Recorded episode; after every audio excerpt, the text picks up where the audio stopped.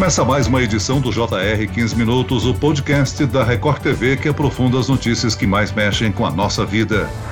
A pandemia e as dificuldades financeiras estão adiando o sonho de quase 60% dos jovens de ingressar no ensino superior. É o que aponta uma pesquisa realizada por uma startup de educação com estudantes de todo o país. Afinal, qual será o prejuízo para a educação? Eu converso agora com o presidente da plataforma Amigo Edu, Beto Dantas. Bem-vindo, Beto. Muito obrigado, Celso. É um prazer enorme falar para toda a audiência de vocês.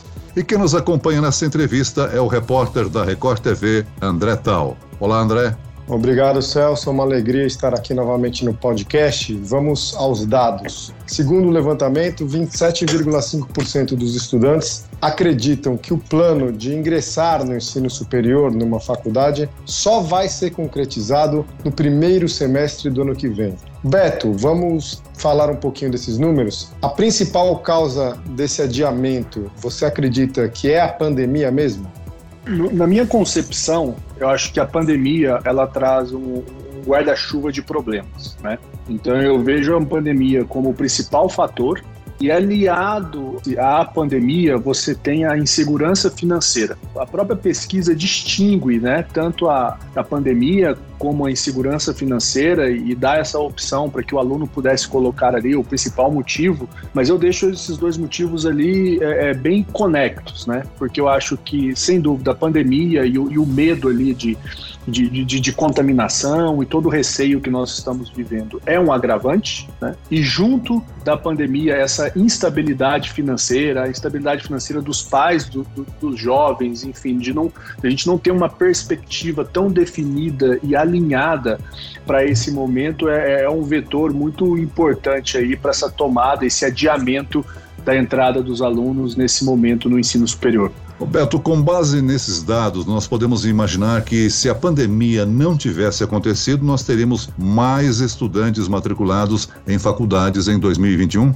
Ah, sem dúvida, Celso. Isso é algo que a, eu posso afirmar aí com toda a propriedade, até por ter um, ter um histórico enorme na educação, principalmente na educação superior, e a entrada neste semestre foi muito afetada por conta da pandemia. Muitos alunos deixaram de entrar no ensino superior por conta do, do Covid, por conta dessa pandemia que nós estamos vivendo. O Beto, a gente imagina até que isso possa gerar um efeito cascata, né? Porque são menos estudantes em faculdades, isso já é um baque para a economia, é menos fluxo de dinheiro nas instituições de ensino e depois tem cada vez menos pessoas se formando, menos profissionais capacitados, mesmo depois da pandemia. Isso aí pode afetar toda uma geração, não, Beto? É, isso sem dúvida é, vai afetar, afeta as universidades dentro desse fluxo e de um planejamento que, que existe de, de novos entrantes. Como você bem citou, vai impactar os alunos formando, mas impacta muito os alunos entrantes porque no Brasil você tem ainda uma cultura de privilegiar os jovens que estão na universidade com relação ao mercado de trabalho. Então você tem muitos alunos que colocam no seu currículo que começou a estudar uma administração de empresas, que começou a estudar um, curso de filosofia, um curso de ciências contábeis e ingressa com esse currículo no mercado de trabalho. Então eu consigo enxergar ainda um, um, um, dano neste momento, um dano daqueles alunos que esperavam entrar na universidade para conseguir uma vaga no mercado de trabalho.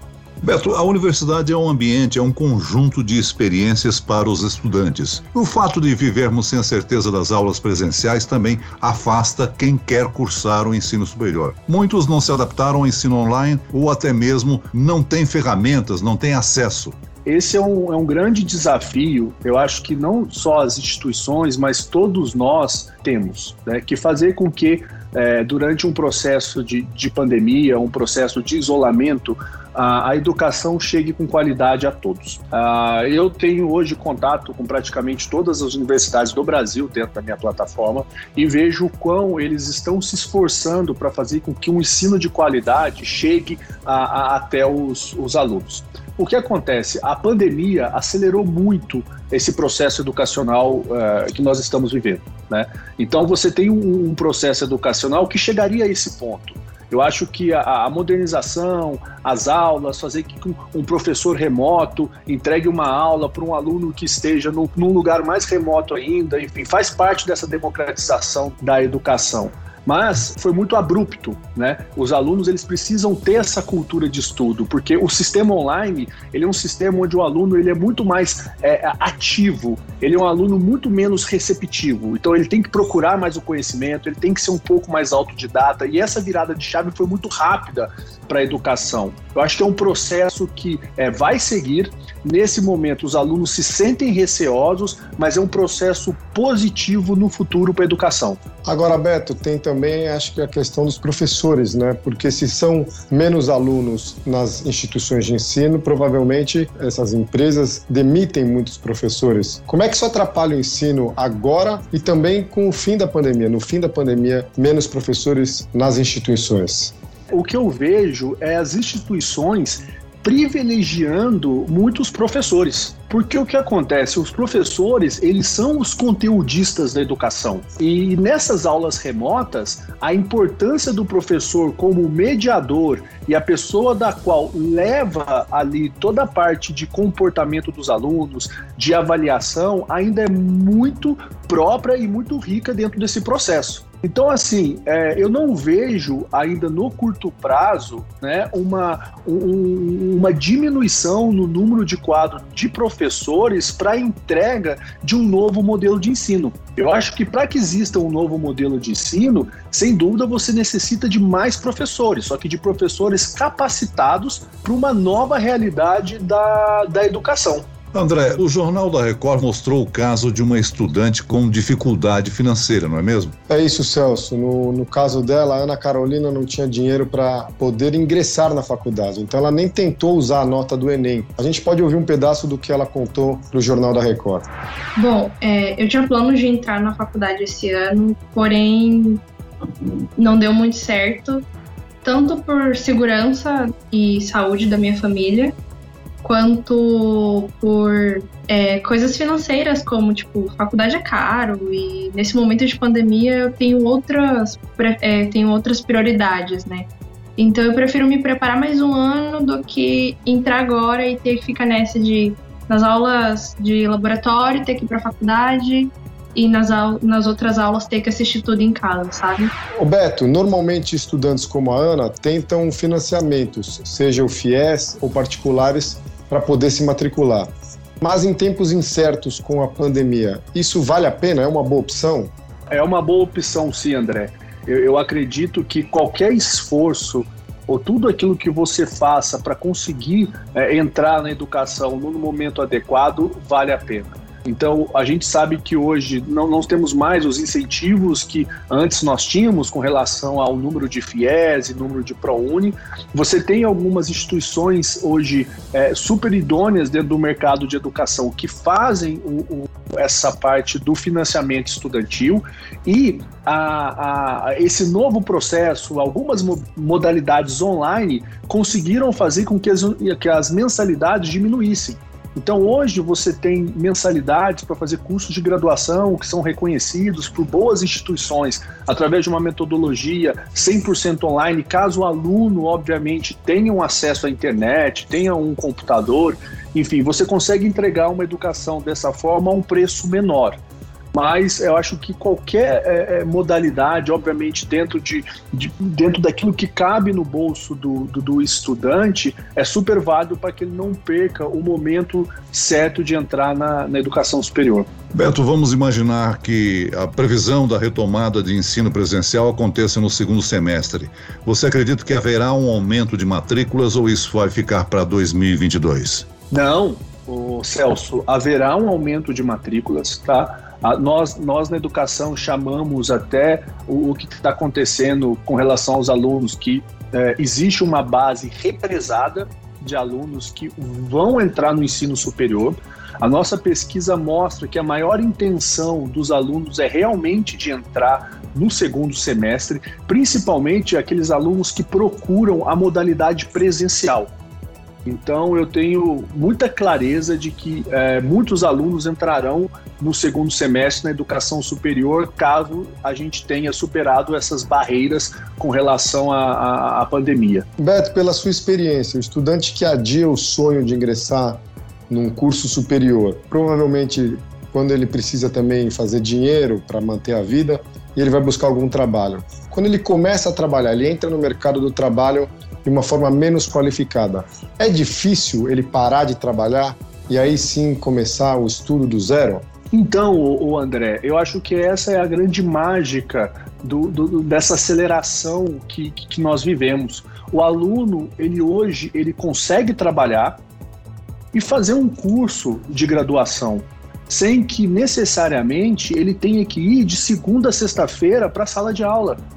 Ele pode, concomitante ao seu trabalho, caso é, é, é, ele tenha condições de fazer um curso superior num, num sistema híbrido, num sistema semipresencial ou no 100% online. É porque realmente existe um, uma diferença dos alunos que demandam ou dos alunos que, que, que, que escolhem. Ah, não, eu eu não preciso trabalhar e eu quero fazer uma universidade presencial e seguir todo aquele cronograma que muitos alunos seguem, aula de segunda a sexta, perfeito. Mas hoje você tem a oportunidade para aqueles alunos que precisam trabalhar e que querem fazer sua graduação e utilizar essa nova metodologia de ensino do ensino superior para que faça tanto o seu trabalho e o seu ensino superior de forma concomitante. Viabiliza, né? Viabiliza, justamente. Roberto, na plataforma Amigo Edu, vocês têm um levantamento de qual a área mais procurada pelos estudantes e a que tem a maior carência? Olha, Celso, a gente, e você vê um, um pouco do que, como o brasileiro ele é, né, ele é solícito e, ele o brasileiro é realmente sensacional. O curso mais procurado nesses últimos três meses foi o curso de enfermagem. Então, nós tivemos um aumento considerável no curso de enfermagem. Tá?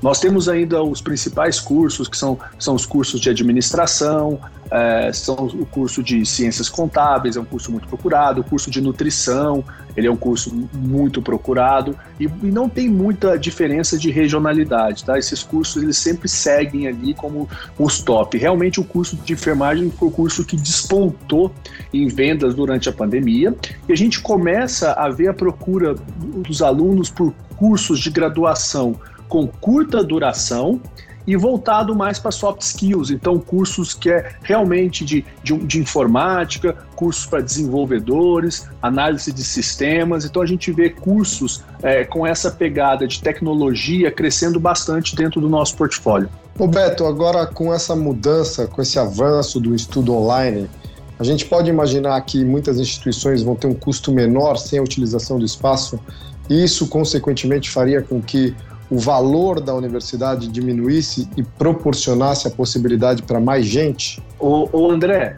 é, não, não é uma matemática é, é, correta, tá? Assim, não, é, não digo correta, não é uma matemática certa. Então não é como se um mais um é dois. As universidades, elas é, é, é podem ter um espaço fixo, um espaço fixo menor, né?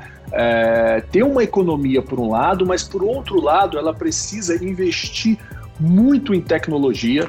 Como eu disse, ela precisa investir muito em conteúdo, ela precisa investir muito numa transmissão de qualidade, em professores conteudistas. Então, não necessariamente o ensino online traz uma diminuição de receita para a universidade que diretamente reflete na mensalidade do aluno. Eu acho que assim, as próprias universidades hoje já criam as modalidades aonde você tem uma faixa de preço menor. Então já é super interessante. Se você quer fazer um curso hoje 100% online, ele já é mais barato do que o curso semipresencial barra híbrido que é mais barato do que o curso 100% presencial, caso o aluno queira fazer o 100% presencial. Então, isso já está muito definido dentro da precificação das, das universidades. Muito bem, nós chegamos ao fim desta edição do 15 Minutos. Eu quero agradecer a participação do presidente da plataforma Amigo Edu, Beto Dantas. Obrigado, Beto. Eu que agradeço muito a oportunidade de bater esse papo, de falar um pouquinho